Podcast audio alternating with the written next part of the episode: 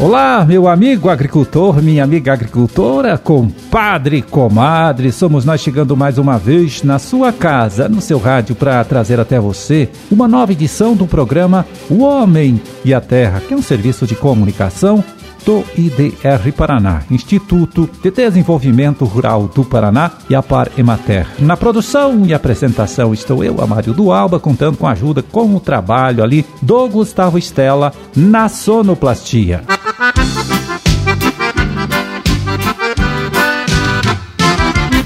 Bom, hoje, 18 de agosto de 2021, quarta-feira, vamos ver aqui, quarta-feira de lua crescente, dia do estagiário. E para as suas orações, anote aí, é dia de Santa Helena.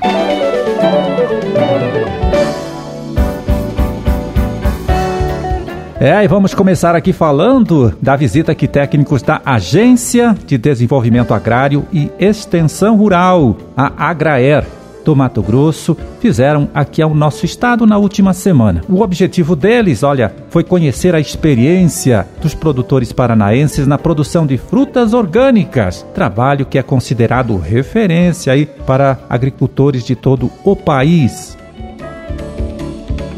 Bom, o agrônomo Eduardo Augustinho dos Santos, coordenador estadual do projeto Fruticultura, aqui do IDR Paraná, foi um dos extensionistas aí que acompanharam os técnicos lá da Graerte Mato Grosso do Sul nesta visita ao Paraná. E é ele quem chega aqui para dar mais detalhes sobre esta excursão então que fizeram pela região de Maringá e Santo Antônio da Platina. Visitaram quatro cooperativas vírus certificação Global Gap e certificação orgânica. Na COAC, a Cooperativa Agroindustrial de Carlópolis, viram a certificação Global Gap e a goiaba que são destinadas à exportação de alta qualidade. Já nos municípios de Baiti e Marialva, os extensionistas Valdinei Garcia Fernandes, Marina Pinto Lima e Ailton Rojas Popa eh, mostraram a tecnologia de abacaxi, mulching, goiaba, maracujá, mamão e morango nos sistemas orgânicos. Eh, na cooperativa Marialvense dos fruticultores, a Comafrute, tiveram oportunidade de conhecer as políticas públicas eh, para estruturar essas cooperativas, como o programa de Estado chamado Coopera Paraná. Outros programas também foram importantes para poder viabilizar essa produção, como a produção de bioinsumos, que foi a construção de uma biofábrica pelo Instituto Maitemos,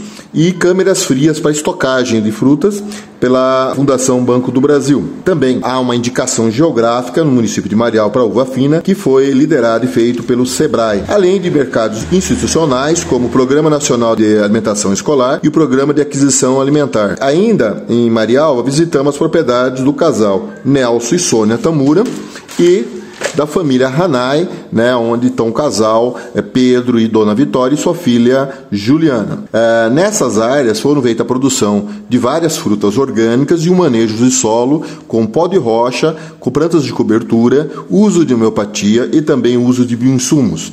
Esses bioinsumos são praticados e feitos, mesmo a homeopatia, na propriedade com um custo extremamente baixo, em torno de 600 reais o custo da biofábrica, aonde é feita a própria produção para si. Dentro dessas variedades de plantas de cobertura que estavam presentes, encontra-se a variedade Iapar 61, aonde vem sendo utilizada há três anos, com uma redução drástica no controle de virose e endurecimento do fruto pela contaminação do pulgão, onde tínhamos 50 plantas contaminadas, hoje tem apenas 5. Então, isso permite uma estratégia de manejo dentro da cultura do maracujá com a produção de mudas altas. É, também tem é, feito ainda os resultados que vêm sendo obtidos no sistema convencional de uva fina, permite o um manejo mais adequado de solo, com a nutrição adequada. A uva que horror, que tenha uma perda de 50%, houve uma redução praticamente nula, com a melhor utilização de manejo de solo, principalmente com pó de rocha, e a utilização, equilibrando a adubação.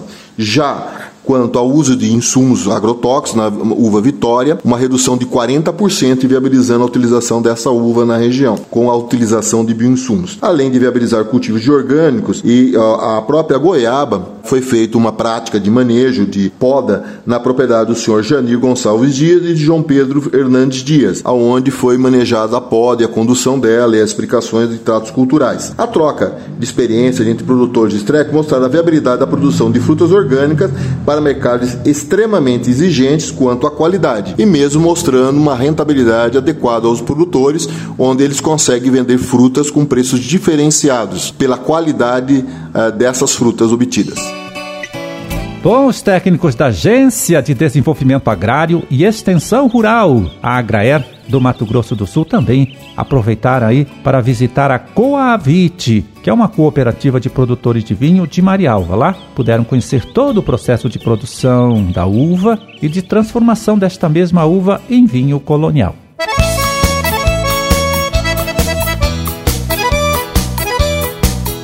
Pois é, as geadas fortes dessas últimas semanas andaram castigando muitas, mas muitas plantações de café aqui do nosso estado. Por isso, nós andamos procurando o extensionista Romeu Gair, do IDR Paraná de Londrina, para saber dele que o cafeicultor então precisa fazer agora nessas plantações atingidas pelo frio mais forte. As recomendações dele hoje são para aquelas áreas onde a geada não pegou tão forte e também para aquelas plantações onde todas as folhas do cafeiro ficaram queimadas e a florada não vai acontecer mais neste ano. Vamos ouvir? A situação 1 um seria os cafezais que sofreram um leve efeito da geada, que a gente chama de efeito capote, queimou só os ponteiros. Nesse caso, os cafés que sofreram esse dano, você faz um decote alto, aí na faixa de um metro e meio, um metro e oitenta de altura, podendo deixar um ou duas hastes depois desse decote. É importante não deixar muitas hastes, senão o café fica muito envassourado e, e acaba não produzindo muito nos próximos anos. Situação 2 seria aqueles cafezais que esse ano tiveram uma produção mais alta e sofreram é, mais danos com a geada, queimando praticamente todas as folhas e não deixando a florada desse ano acontecer. Então queimou as folhas e, e a florada queria acontecer esse ano. Nesse caso, nós temos plantas que precisam necessariamente sofrer um esqueletamento. Isso é, você cortar os ramos produtivos do alto da planta até na base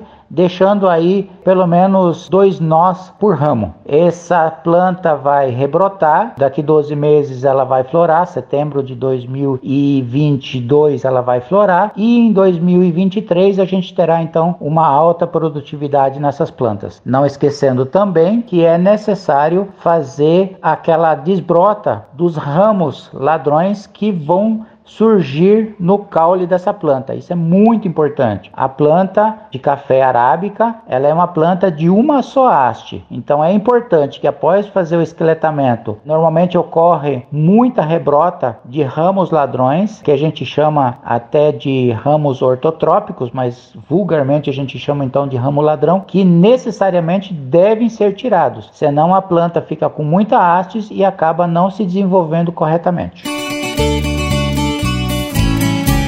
Então, num próximo programa, o Romeu volta aqui para falar com a gente sobre o manejo dos cafezais que sofreram com uma geada mais forte, né?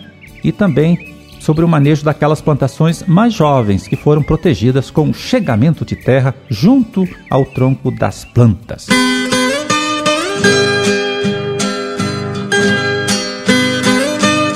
Bom, eu agora, olha, só quero lembrar você, meu amigo, você, minha amiga, que além do programa de rádio, o IDR Paraná tem um site na internet com muita informação, mas muita informação mesmo, né? Útil para quem lida na roça, para quem trabalha no campo.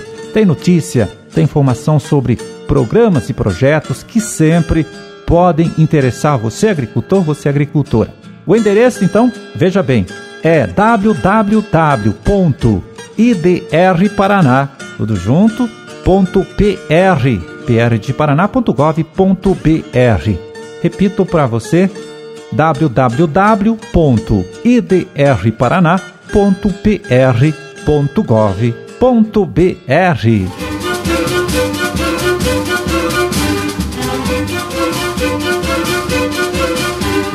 Bom, por hoje tá feito o carreto, vamos ficando por aqui torcendo para que todos vocês aí tenham uma ótima quarta-feira. E até amanhã então, quando a gente estará de volta aqui, mais uma vez trazendo para você, trazendo para sua família, para todo mundo aí, uma nova edição do programa O Homem e a Terra. Um forte abraço, fiquem todos com Deus e até lá.